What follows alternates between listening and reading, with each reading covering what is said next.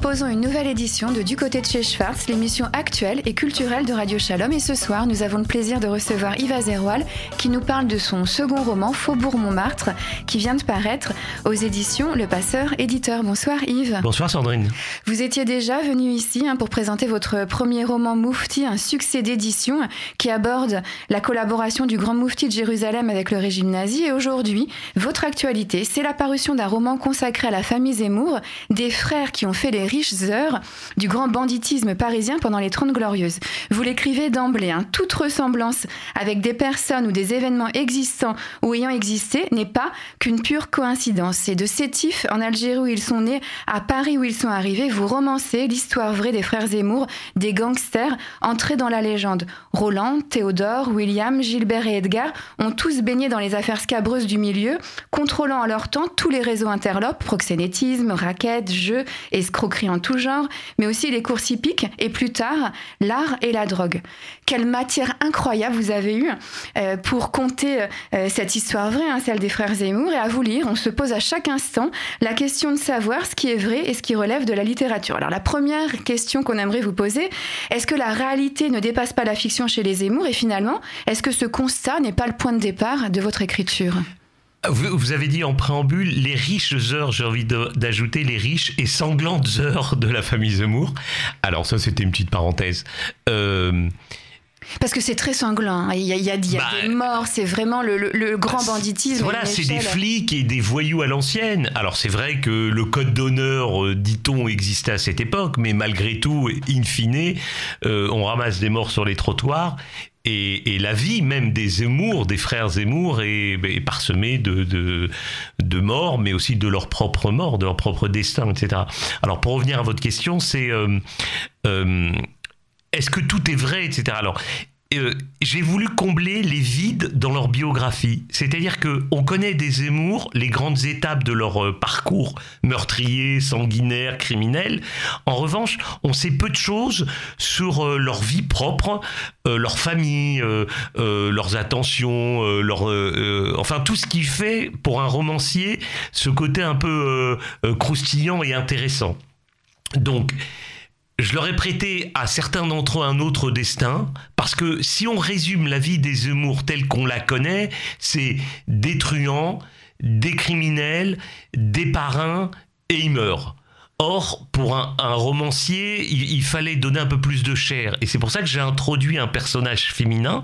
On va en parler dans un instant. On en parlera dans un instant. Si vous me permettez. bien sûr. La, jeunesse de cette histoire, pourquoi s'intéresser aux frères Zemmour? Justement parce que leur euh, histoire dépasse la fiction? Bah, Parce que euh, parce que c'est une incroyable... D'abord parce que ça, ça raconte euh, la France des années 60 aux années 80 parce que c'est le grand banditisme, parce que c'est, c'est, moi j'ai toujours été euh, intéressé par le polar, par euh, par l'enquête policière, par cette confrontation entre les méchants et les gentils, et, c'est ce qui m'a intéressé. Et puis aussi ce qui m'intéressait en toile de fond, c'est cette euh, origine juive, c'est cette cette proximité avec la communauté juive. bon, ils ont fait beaucoup de raquettes, ils ont raquetté les commerçants du faubourg, mais aussi du sentier aussi pour des bonnes, de nobles raisons, parce qu'ils ont participé à l'effort de guerre d'Israël pendant les années, euh, pendant la guerre des six jours. Ils sont allés raqueter. Alors c'était moins du racket que euh, euh, les solliciter pour financer l'effort de guerre israélien, les commerçants du sentier, etc. Bon, je ne sais pas où est passé l'argent. Est-ce qu'il a vraiment atterri en Israël? Je l'ignore, mais en tout cas, ils ont fait cette, cet effort-là. C'est-à-dire que c'est imbriqué déjà dès l'enfance, déjà dès Sétif, ils étaient proches de la communauté juive. Je crois que le père Zemmour, euh, Raymond, était un de ceux qui était, euh, euh, je ne sais pas exactement quel travail il, faisait au sein de la communauté, mais bon, il était proche du rabbin et du président de la communauté. Alors le titre du roman, c'est pas les frères Zemmour, c'est Faubourg Montmartre. Hein, vous le disiez un instant, euh, un endroit important pour euh, euh, la communauté juive, celle des séfarades fraîchement débarqués d'Afrique du Nord et fief centrale des Zemmour. Est-ce que c'est un quartier qui vous parle? Oui, c'est un quartier qui me parle. J'y ai vécu. quand j'étais ado, j'y allais pour pour pour pour dîner. Il y avait une majorité de restaurants euh, cachers là-bas. Euh, aujourd'hui, c'est plus le cas. Alors, j'ai un ami qui est un des restaurateurs qui est assez connu dans la communauté qui s'appelle Zazou et que j'ai rencontré euh, très récemment, euh, juste avant la sortie du livre. Et il me disait qu'à la grande époque, il y avait plus de 20 restaurants cachers dans cette, ce quartier. Aujourd'hui, il en reste 2-3. Alors ça s'est boboisé ce quartier, etc. Mais à l'époque des Zemmour, euh, c'est vraiment le fief de la communauté juive avec le sentier, mais c'est le sentier, c'est le fief commercial euh, des, des, boutiques, etc. Alors là-bas, pourquoi les Zemmour arrivent là-bas? Parce qu'il y a déjà avant leur arrivée, des familles juives qui tiennent le, qui tiennent le, le quartier, les Atlans et les Perret. Et c'est là-bas où ils retrouvent les saveurs, les odeurs de leur Algérie ou de leur Maghreb natal. Et c'est pour ça qu'ils s'y installent, parce que ça leur permet à la fois de retrouver ces odeurs-là, mais aussi de recruter. Parce qu'à l'époque, les, juifs séfarades, et même, les, même euh, ceux qui n'étaient pas juifs, les pieds noirs d'Algérie, venaient là-bas pour dîner, et c'était aussi une adresse qu'on se refilait sous le manteau pour trouver du boulot. Alors pas du boulot euh, tel qu'on peut le proposer de manière honnête, etc., mais pour être... Euh, des porte-flingues, des balances, des indiques pour, euh, pour les mafias locales. Alors il y a plusieurs registres hein, qui se recoupent dans, dans votre roman. D'abord l'histoire de Roland, l'aîné des Zemmour, qui doit fuir Sétif pour Paris. Après avoir assassiné le fils du colonel de la garnison, il finira assassiné hein, lui aussi. Ensuite les frères de Roland qui arrivent à Paris pour le venger et développent les affaires des Zemmour. Et puis entre les deux, vous l'avez abordé tout à l'heure, il y a la mystérieuse Catherine, la compagne de Roland, qui deviendra celle aussi d'un des frères Zemmour, et elle est finalement le fil conducteur du roman. Euh, la question c'est pourquoi ce choix? Est-ce que c'est inspiré par l'air du temps? On voit hein, que ce personnage, c'est une femme forte euh, qui dépasse un trauma qu'elle a subi dans l'enfance, et on est en plein dans Balance ton port quelque part.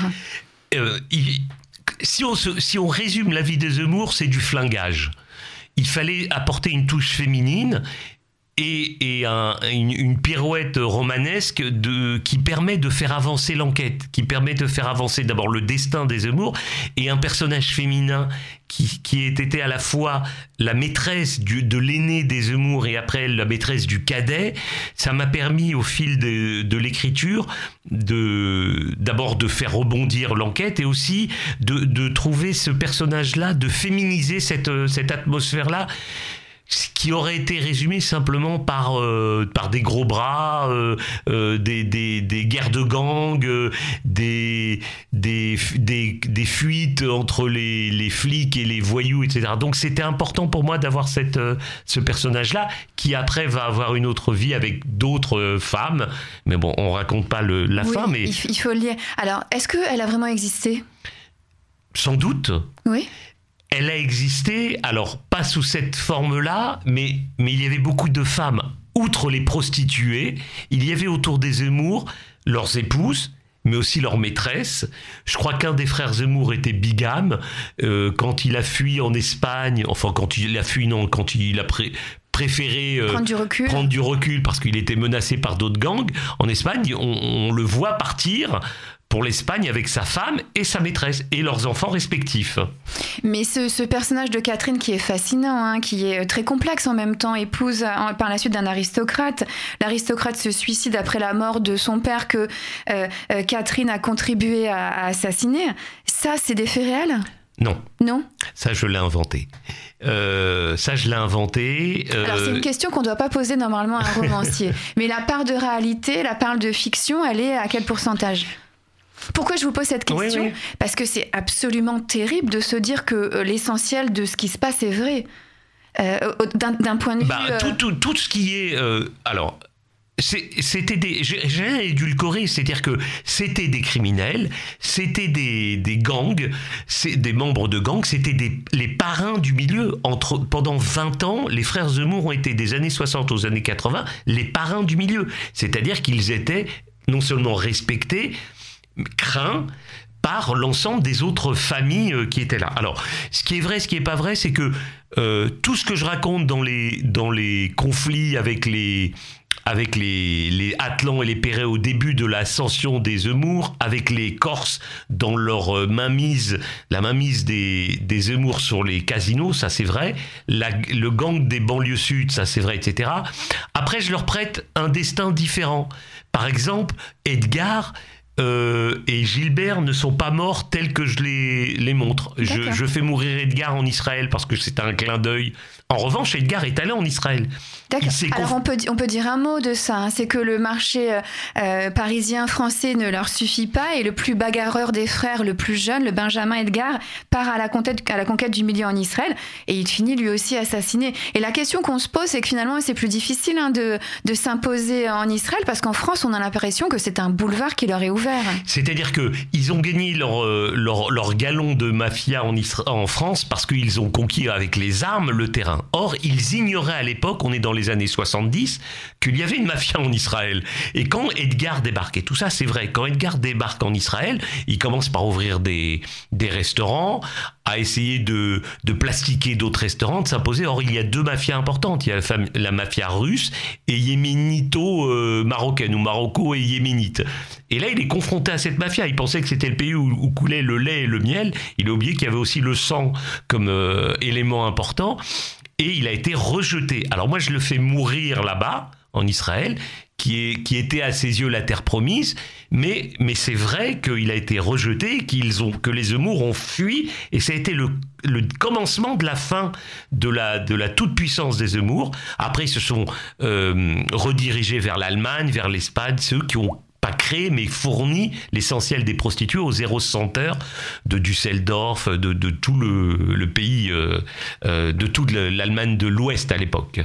Nous sommes toujours dans Du côté de chez Schwarz, l'émission culturelle et actuelle de Radio Shalom, avec Yves Zerwal qui nous parle de son roman Faubourg Montmartre euh, chez Le Passeur Édition. Ah, une histoire totalement fascinante. Euh, les Zemmour étaient euh, vraiment les, les, grands hein, de, la pègre. Ils dominent tous les milieux. D'abord le leur, hein, vous l'avez dit, celui de la communauté juive des Pieds Noirs, mais aussi la mafia italienne, les Corses. Est-ce que finalement, c'est pas un grain de folie qui fait qu'ils réussissent partout euh, c'est surtout un grain de folie. D'abord, euh, je ne pense pas que la génétique soit importante dans leur cas. En revanche, euh, ils avaient une enfance très compliquée, très pauvre. Il y a deux phénomènes importants. Il y a une revanche sociale et une vengeance. La revanche sociale, c'est que à Sétif, ils sont neuf enfants. Hein. il y a les cinq garçons, mais aussi quatre filles. Donc il n'y a pas beaucoup à manger, beaucoup à vivre dans cette famille nombreuse, d'une part. Et il y a la vengeance. C'est-à-dire quand ils sont à Sétif et qu'ils apprennent que leur frère Roland, après neuf mois passés à Paris, Roland, qui est l'aîné, qui vient à Paris pour être mécano, mais qui très vite euh, oublie ce métier et va faire le proxénète. Hein, il est flingué au bout de neuf mois. Hein. Mm-hmm. son corps est abandonné sur le trottoir de la rue Blondel, euh, euh, tué par un concurrent mécontent. Et quand ils apprennent ça, c'est ce moteur de la vengeance qui va les pousser à venir en France et ils n'ont pas de métier, ils n'ont aucune expérience, ils n'ont aucune culture, euh, ils n'ont pas fait d'études ou très peu, l'école n'aurait pas été très favorable ils font quoi? Ils, démarrent par la petite escroquerie, ce qu'on appelle le bidonnage ou les trousseaux. Alors les trousseaux, c'est la vente de, linge de maison, ils ont été un des initiateurs de ça. Et le bidonnage, c'est ils vendaient de la piquette, hein, du vin euh, bas de gamme, en mettant des étiquettes euh, haut de gamme à des gens. On est dans les années 65-70, il n'y a pas encore les grands centres commerciaux. On vient de passer dans le, le nouveau franc, etc il y a très peu de téléphones, très peu de, moyens de communication, donc ils vont dans les villages en France et ils arnaquent euh, le tout venant. Alors, ça aurait pu les refroidir aussi la mort euh, du frère aîné. Et on se dit, les parents finalement, ils ont laissé faire. Et puis, euh, il faut quand même, pour en arriver à un tel niveau de grand banditisme, un peu de folie. Alors je, je d'avoir peur de rien. Oui, bah oui, c'est d'abord d'abord euh, alors je décris pas leur enfance mais mais j'ai étudié leur enfance, c'est des bagarreurs hein. Euh, il y avait il y avait le, le, livre faisait plus de 100 pages supplémentaires donc l'éditeur a, a, a, décidé de les supprimer, peut-être ça fera l'objet d'un tome 2.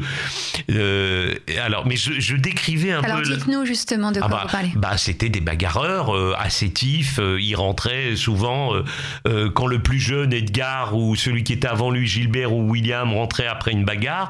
Roland et Théodore, les deux aînés, allaient euh, faire le coup de poing avec, euh, avec des petits, des petits juifs, mais aussi des petits arabes du quartier, etc. Ils étaient réputés d'ailleurs à telle enseigne que le maire de la ville euh, les utilisait pour, euh, dans, leur, dans ses campagnes électorales pour aller euh, faire du collage de, d'affiches électorales, parce que c'était des gros bras, c'était des bagarreurs. Et les parents dans tout ça? Alors les parents étaient complètement dépassés. Raymond et Clairette, alors c'est... ils sont du début du XXe siècle, ils ont neuf enfants à nourrir, plus à mon avis toutes les fausses couches qu'elle a dû subir. ça a été terrible. Elle a été complètement dépassée. Elle a déjà cinq garçons aînés après quatre filles. On est dans la famille traditionnelle juive, donc les femmes, elles sont un peu à cette époque mises de côté. On attend simplement qu'elles se marient euh, et qu'elles aient des enfants et qu'elles puissent quitter le, foyer. Le père, il n'était pas trop euh, lui aussi, il était non pas alcoolique, mais il aimait bien rejoindre ses amis au café de euh, chez Maclouf sur la place de Sétif. Oui, pas très présent pour ses. Pas très présent, non, pas très présent. Euh, finalement, après, les euh, Zemmour font vivre toute leur famille, les parents, les, euh, les sœurs, les beaux-frères, etc. Après, après, ils deviennent à la fois célèbres, riches, puissants, et évidemment, ils vont employer leurs sœurs. Il y en a une qui les quitte très rapidement parce qu'elle n'est pas d'accord avec leur, leur manière de vivre, on va dire, c'est un euphémisme. En revanche, les autres bénéficient de leur de leur générosité. Il y en a un aussi des frères qui quittent tout ça, hein, qui décident de, de fuir ce grand banditisme. On sait ce qu'il est devenu? Alors, le dernier des Zemmour, qui est le cadet, qui est, le, qui est Théodore. Qui est le seul en vie alors qui est le, Alors, il, vient, il vient de décéder à l'âge de 90 ans. Oui. Après que tous ses frères ont été euh, assassinés, parce qu'ils ont tous été euh, tués, il a décidé d'ouvrir un commerce aux Antilles et il est mort euh, il y a peu de temps, quelques années à peine, à l'âge de 90 ans. Mais ils ont tous été inquiétés. Il a quand même été, euh, il a quand même participé aux exactions de ses frères. Mais bon, il ils ont tous fait de la prison, euh, ils ont été jugés, etc. Mais, mais pas à la hauteur de leurs crimes. voilà, donc Théodore a été le dernier. Maintenant, il y a les enfants, les petits-enfants, etc., qui sont toujours présents, qui ne sont pas dans le crime, sauf un qui a été en prison le frère, le fils d'Edgar, justement, qui été en prison aux États-Unis. Il s'appelle Zem, c'est un musicien. Il a eu un parcours assez compliqué. Mais, euh, mais voilà. Alors les autres sont où, les autres enfants? Ils sont en France euh, et en Israël? Il y en a en France, il y en a en Israël, euh, il y en a aux États-Unis. ils sont assez discrets. c'est dur de porter ce nom de Zemmour. Euh, à la fois pour des raisons euh, d'histoire et aussi peut-être parce qu'il y a un chroniqueur. Oui, alors on va l'évacuer tout de suite, hein, il n'est pas de la famille. Euh, si. Si Alors, pas directement, mais, mais disons que les grands-parents sont euh, frères et sœurs, si, tout à fait. D'accord. Éric Zemmour, c'est un, euh, par alliance, c'est un cousin par alliance, si, si, tout à fait. D'accord, donc des Zemmour de, de Sétif. Des Zemmour de Sétif. c'est une histoire vraiment, c'est, extraordinaire hein, de se replonger dans, dans, la saga des Zemmour. Est-ce qu'on se souvient encore de quand on est juif, quand on n'est pas juif, quand on est plus jeune?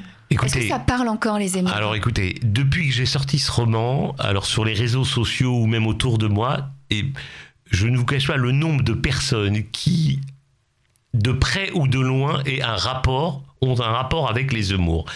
On m'a raconté une anecdote, si vous voulez, je vous la raconte.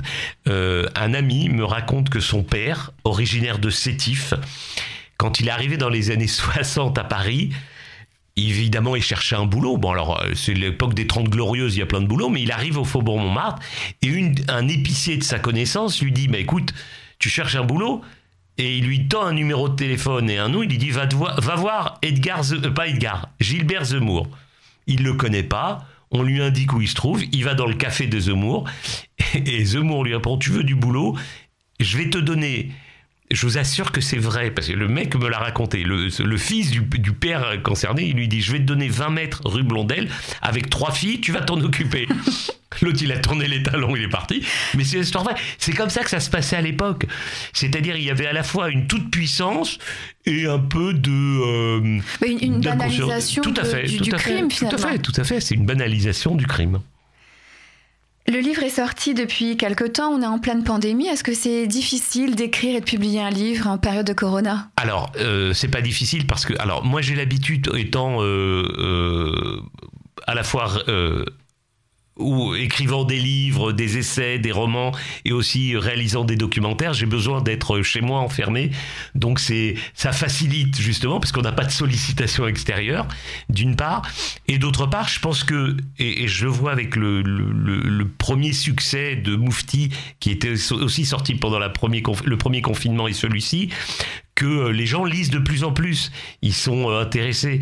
Alors Hélas, ça ne profite pas aux libraires, ça profite aux plateformes, aux grandes plateformes, mais c'est peut-être le. Euh, ça profite aux livres. Ça profite aux livres, tout à fait. Euh, est-ce que vous êtes, vous pouvez nous en parler sur un nouveau projet? Qu'est-ce qui euh, attire votre attention en ce moment? Alors là, je travaille sur un, prochain documentaire. J'essaye d'alterner entre un livre et un documentaire. Donc je travaille sur un prochain documentaire avec mon camarade Yves Doré. Euh, un documentaire sur les relations entre euh, les intellectuels et les candidats à la présidentielle. Alors ça va du général de Gaulle à Macron euh, en 2017. Pourquoi les intellectuels s'intéressent à la politique? Et pourquoi les politiques sollicitent les intellectuels, les candidats sollicitent les intellectuels? Voilà, c'est un peu cette, euh, ce pas de deux qui nous intéresse. Une idée de roman? Pas encore, pas encore, pas encore, mais euh, mais je, vais y travailler. Ça ne saurait tarder. Ça ne saurait tarder. Il y a une question euh, classique, mais néanmoins difficile pour conclure cette émission. Si en une ou deux phrases, vous deviez donner envie aux auditrices et aux auditeurs de Radio Shalom de lire votre roman, qu'est-ce que vous leur diriez? Alors, pour ceux qui sont amoureux du polar, du polar en général, je pense que euh, y trouveront leur compte parce que euh, il y a un papier qui vient de, rendre compte de mon livre et qui a dit c'est un des romans un des polars dignes des plus grands polars, donc je suis vraiment euh, très honoré de cette remarque. Ensuite, c'est aussi une histoire d'amour. Hein. C'est une histoire d'amour de cette femme, de Catherine. Euh, vous l'avez dit, qui a un traumatisme d'adolescente. On n'en parlera pas, mais je le décris dans le, dans le roman. Et c'est aussi ce conflit qu'elle a, elle, entre... C'est une bourgeoise à l'origine qui est, qui est confrontée à ce monde d'aventuriers qui est sensibilisée, qui est admirative même, et qui va jusqu'à accompagner les Zemmour dans leur ascension criminelle. Et donc c'est tout l'intérêt euh, à la fois psychologique et, de comprendre pourquoi cette fille-là, dont tout devrait la, la détourner de ce monde-là, pourquoi elle est attirée par ce monde. Alors pour toutes ces raisons, moi je vais en rajouter quelques quelques-unes. C'est un roman, euh, c'est un thriller parce qu'il y a une, vraie charge euh, euh, émotionnelle et on essaie et on essaie de savoir ce qui va se passer. Puis en même temps, c'est un fondement historique. Donc pour au moins ces trois ces trois raisons, eh bien c'est un livre que l'on recommande. Merci en tout cas infiniment Yves d'avoir parlé avec nous de votre actualité. Je le rappelle. Donc la parution du roman Faubourg Montmartre aux éditions Le Passeur éditeur et un livre à lire et à offrir cette période de, de crise sanitaire. Bonsoir, à bientôt. Bonsoir, merci Sandrine.